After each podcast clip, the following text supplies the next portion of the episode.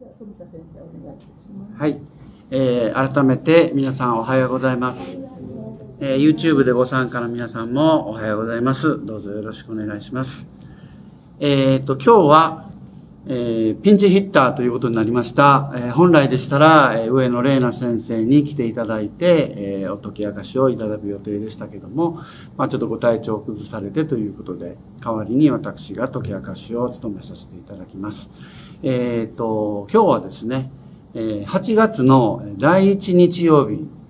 で、えー日本キリスト教団では、えー1962年以来、え第8月の第1日曜日は平和誠実ということで守らせていただくということになってます。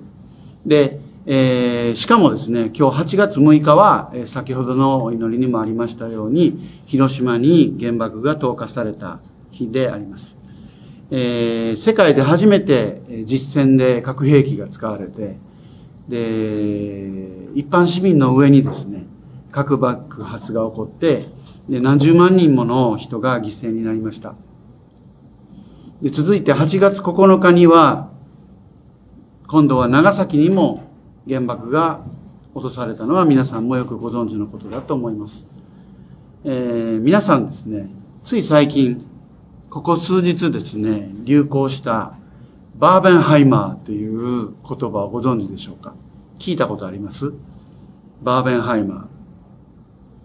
ー。そうですか。はい。えーこれ実はですね、この先月、8月20、あ、ごめんなさい、7月、7月21日にアメリカで公開された2つの映画があるんですね。で、その2つの映画、1つがバービーというですね、えお人形さんが実写版になって活躍する、まあ、ファンタジーコメディですね。バービー。もう一つが、オッペンハイマーというですね、えこれはあの原爆、第二次世界大戦中に原爆を開発した科学者の電気の映画ですね。で、このバービーとオッペンハイマーをくっつけて、バーベンハイマーというですね、全く関係のない二つの映画の題名をくっつけて、バーベンハイマーという言葉が作られたんですね。で、これ何があったのかというと、こう、ある人たちがですね、悪ふざけで作った、その原爆が後ろでドーンと大爆発をしているその背景を前に、オッペンハイマーがバービーを肩車して乗せてるっていうですね、そういう悪ふざけの画像をツイッターで流した人たちがいたんですね。で、それに対して、その映画会社のバービーの公式アカウントの担当者が、それを喜ぶような、その応答をしたということで、問題になりまして。で、あの、他にもですね、バービーのその、まあ、バービーっていうのはブロンドのね、髪の毛がダーッとこう長いんですけども、その髪の毛をアップにして、で、原子爆弾のキノコ雲のような形にして、っていうふうなコラージュ。そういうのをやって、喜ぶような人たちが現れて、で、えー、日本のですね、そのツイッター、今ツイッターって言わないんですね。最近 X っていうふうになったんですけども、その X を使ってる人たちから、猛然と反対運動が起こって、で、あのキノコ雲の下で何人の人が犠牲になったか知ってんのかとか、原爆で遊ぶなというふうな抗議が上がったんですね。で、それで慌てて、そのバービーのあの公式アカウントの方はそのツイートを消しましたけども、もう記録に残っちゃってるんですね、みんな。でそういうことで、その、 No Barbenheimer。だからバービーとオッペンハイマーをくっつけるような悪ふざけはやめろということで、 No Barbenheimer という、まあ、ハッシュタグで、えーみんなが、えー反対運動を起こしたというですね、出来事があって、バーベンハイマー。で、アメリカでは、えー日本へのこの2発の原爆投下を良かったことだというふうに考える人たちが結構多いらしいんですね。で、あの原爆が戦争を終わらせたんだと。あの原爆がなかったら、米軍は沖縄だけではなくて、さらに日本の本土に上陸して、さらに多くのアメリカ兵が犠牲になっただろうと。だから、あの原爆は戦争を終わらせた、止めたということでよかったんだというふうに捉える向きがアメリカにはいらっしゃると。で私、あの、昔あるテレビ番組、報道番組で、えー、あの原爆が戦争を終わらせたおかげで、僕のおじいちゃんは帰ってくることができたんだと。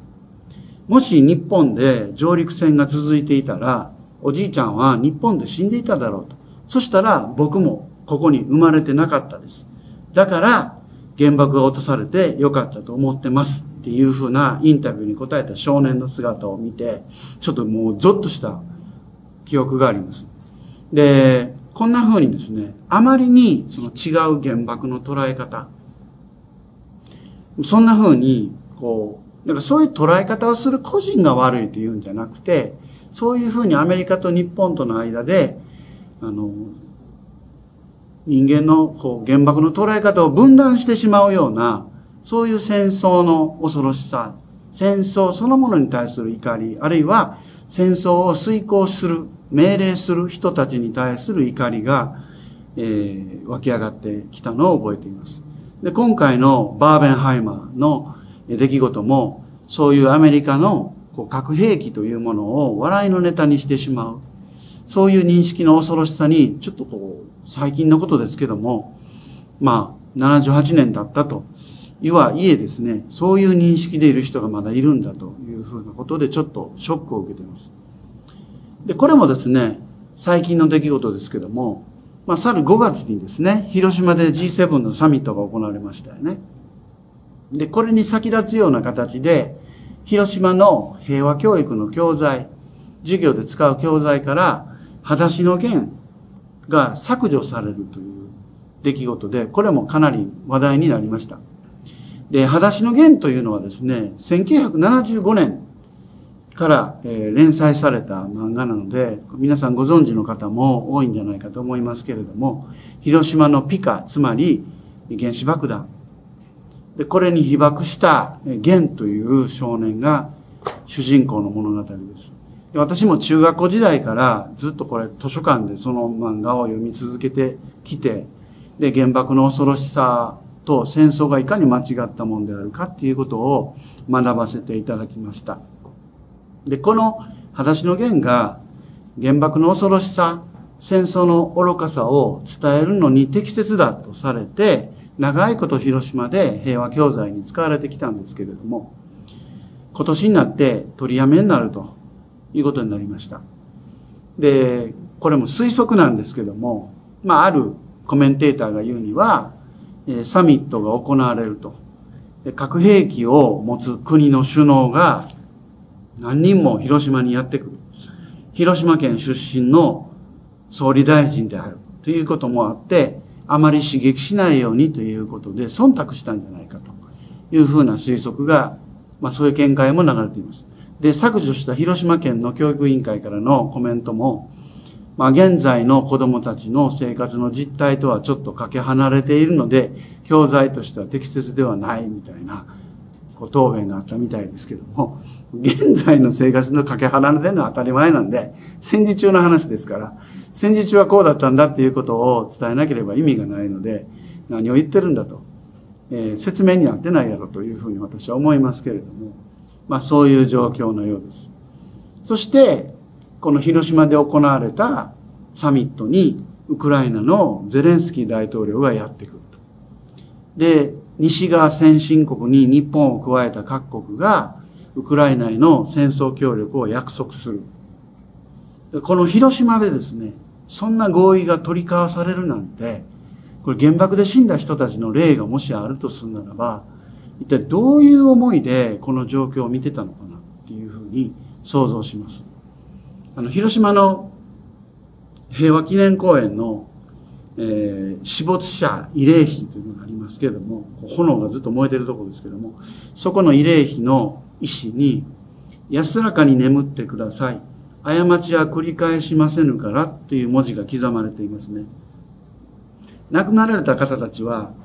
安らかに眠っておれんのかな、この状況でというふうに思いますね。私たち再び過ちを犯しているんじゃないかというふうに思わずにおれないんですけれども、皆さんはどんなふうにお思いになるでしょうか。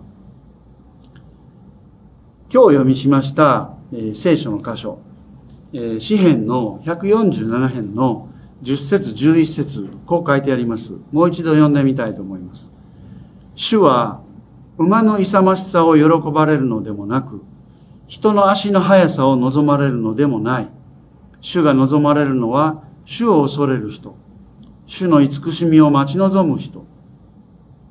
特に注目したいのは、主は馬の勇ましさを喜ばれるのでもなく、人の足の速さを望まれるのでもない。聖書においては、馬というのは戦争の道具を象徴してるんですね。で、聖書にはいくつか動物が登場しますよね。えー、中でもですね、よく出てくる動物は、羊とか、ヤギとか、ロバがよく出てきますけれども、これ、羊とかヤギとかロバっていうのは、一般大衆の、まあ多くは農民のですね、農耕民あるいは牧畜民の生活に直結していて、まあ平和の象徴なんですね。例えば、イエス・キリストが十字架にかけられる直前にエルサレムの町に入ってくるときに、転ばの背中に乗ってやってきたというふうに福音書に伝えられていますけれども、ロバというのが平和の象徴なので、イエス様は平和の王であるということを表すために、イエス様はロバに乗ってやってきたっていうふうにま描かれているわけですね。で、これに対して、馬というのは戦争を象徴します。で古代の社会では、馬を必要とするのは軍隊です。で、軍隊は、え馬でもって戦車を引き、あるいは、え兵士が乗って槍を使いながら、あるいは剣を振るいながら、戦いの場、戦場に突っ込んできます。で、えこの詩篇で、え主は馬の勇ましさを喜ばれないというのは、これは神様は戦争を喜ばれないっていうことなんですね。で、人の足の速さを望まれるのではないっていうのは、これ人の足は速い方がいいじゃないかってね、スポーツ選手なんかでも、どんどん速く走るじゃないかというふうに受け取ることもできるでしょうけれども、でも、何もかもが効率的になって、強さ、豊かさを誇るために、強く強く、速く速くと、せき立てて、右肩上がり、上がりの、右肩上がりの世界をひたすら目指していくと。そういうことではなくて、神様はじっくりと、ゆっくりと進む生き方を好まれるのではないかなというふうに、まあ、解釈することもできるんじゃないかなというふうに思います。いかがでしょうか。そして、主が望まれるのは、主を恐れる人、主の慈しみを待ち望む人、これは人間の権威を恐れるんじゃないよっていうことなんだろうと思うんですね。人間の権力に服従するのではなくて、主なる神様だけを恐れる。この恐れるというのは怖がるという意味の恐れるじゃなくて、こうかしこまって敬うっていう、if のいいですね。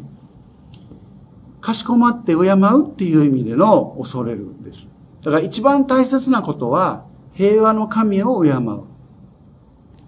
神様が望んでおられる平和を一番大切なものとするということが今日の聖書の言葉から学べるのではないでしょうか。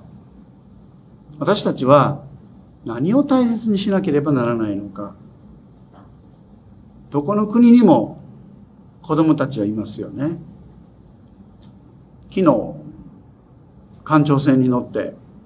渦潮を見に行って、あの時になんか私たち和葉ちゃんの姿を見て、ものすごくこう、喜びを覚えたというか、なんてこの小さい命は素晴らしいんだろうなっていうふうに、えー、感じさせられましたけども、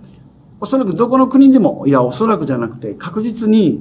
どこの国でも小さな命がいて、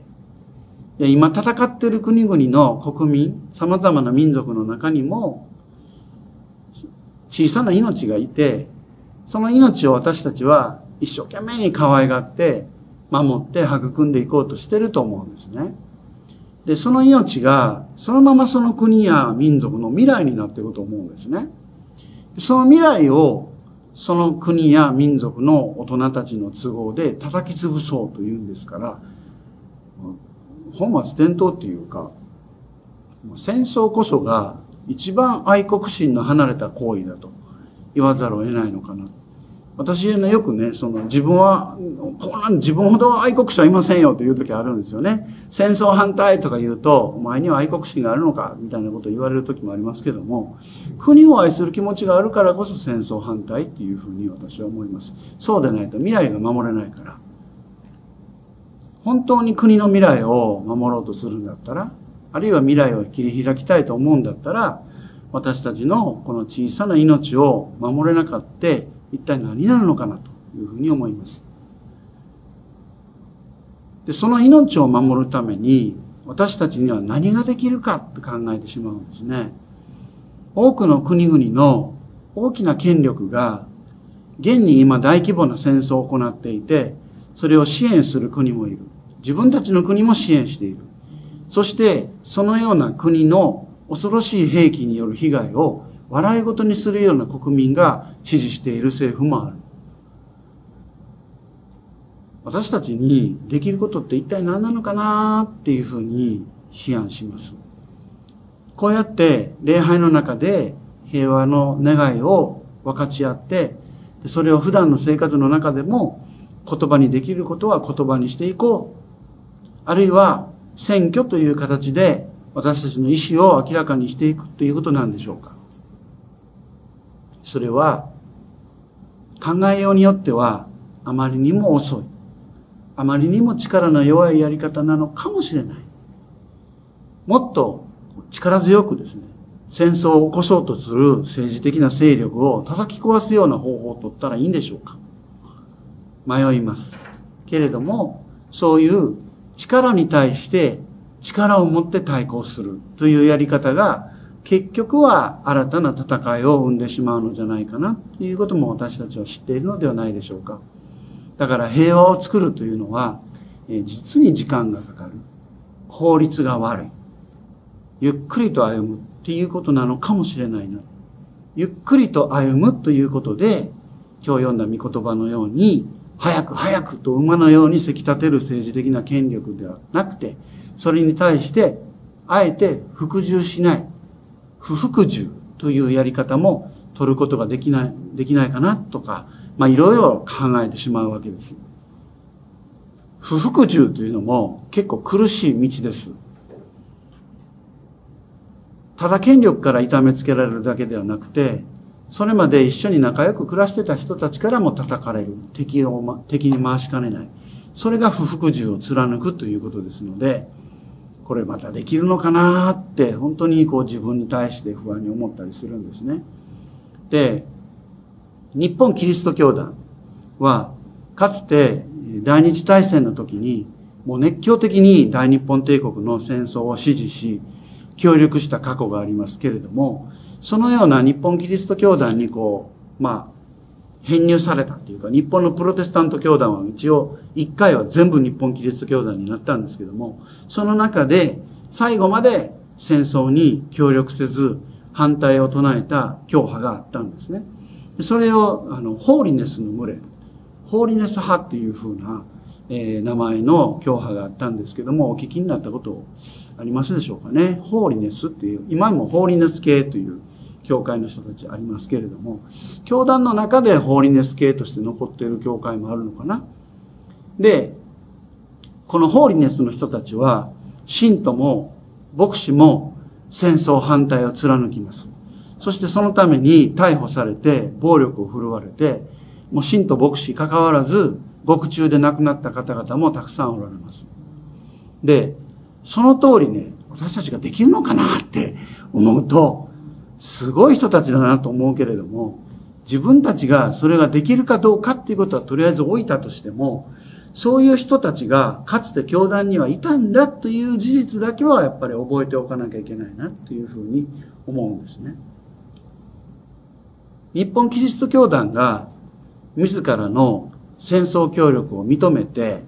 え自分たちの教団にも責任があったんだっていう告白をしたのが、第二次大戦が終わってから、ようやく20年後のことです。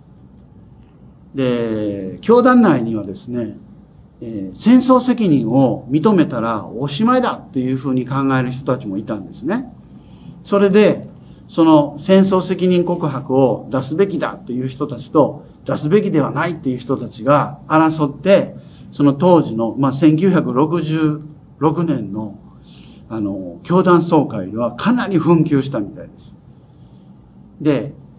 最終的には、日本キリスト教団名で出すんじゃなくて、その時の議長名で出すと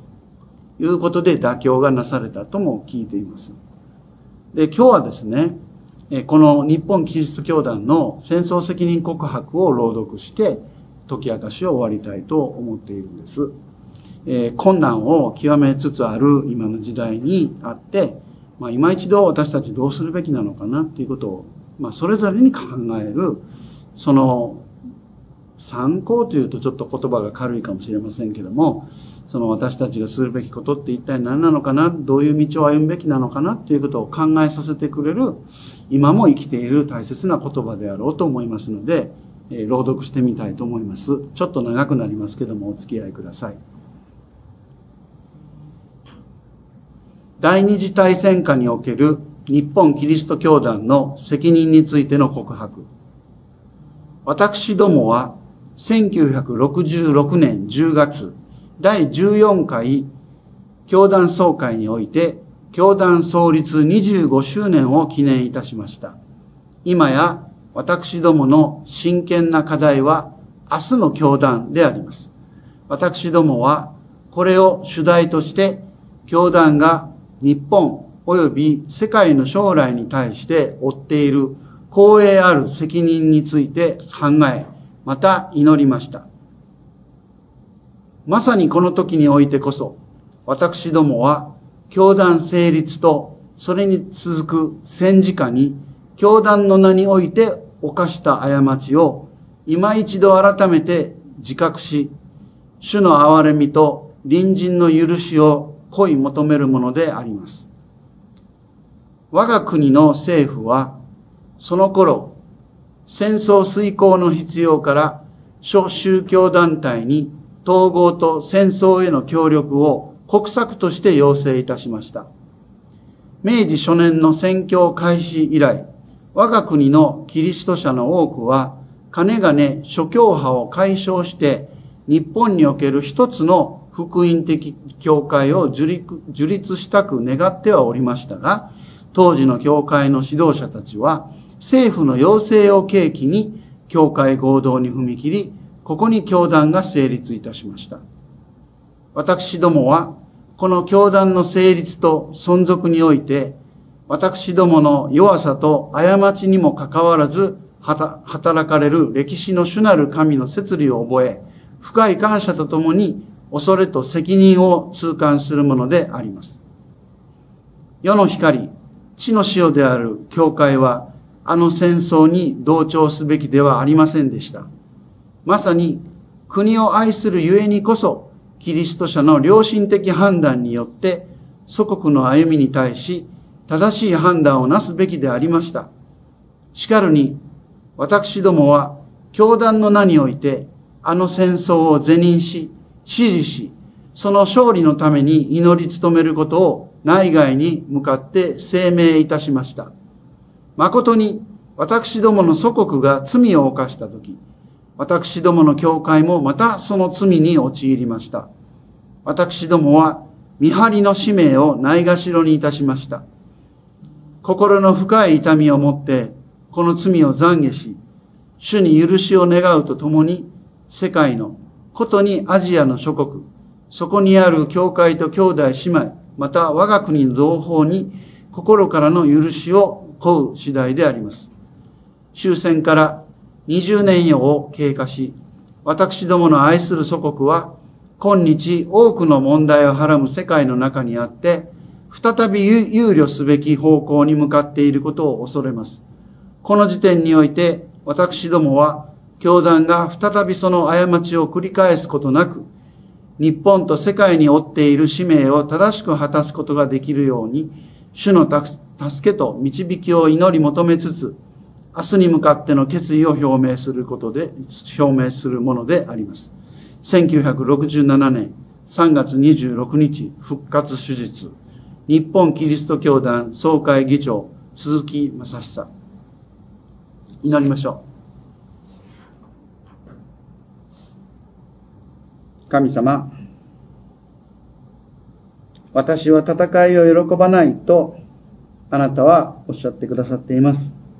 神様、感謝いたします。私たちは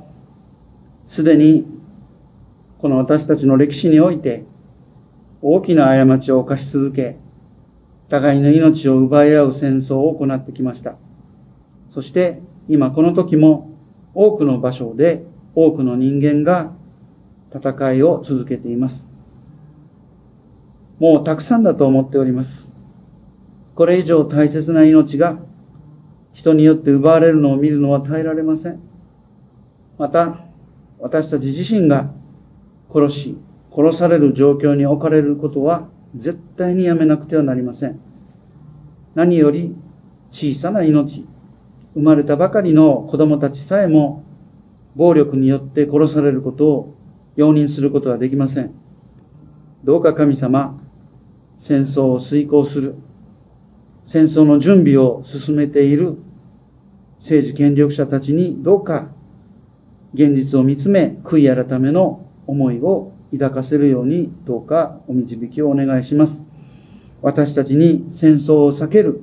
平和を作る知恵と勇気を与えてください。戦争を止め、止めるためにできることをする力を与えてください。戦争があってはならないと、この世に意思表示をする、そのような知恵と力と勇気をお与えください。ここにいるお一人お一人の命の尊さを覚えつつ、イエス・キリストのお名前によってお祈りいたします。アーメン。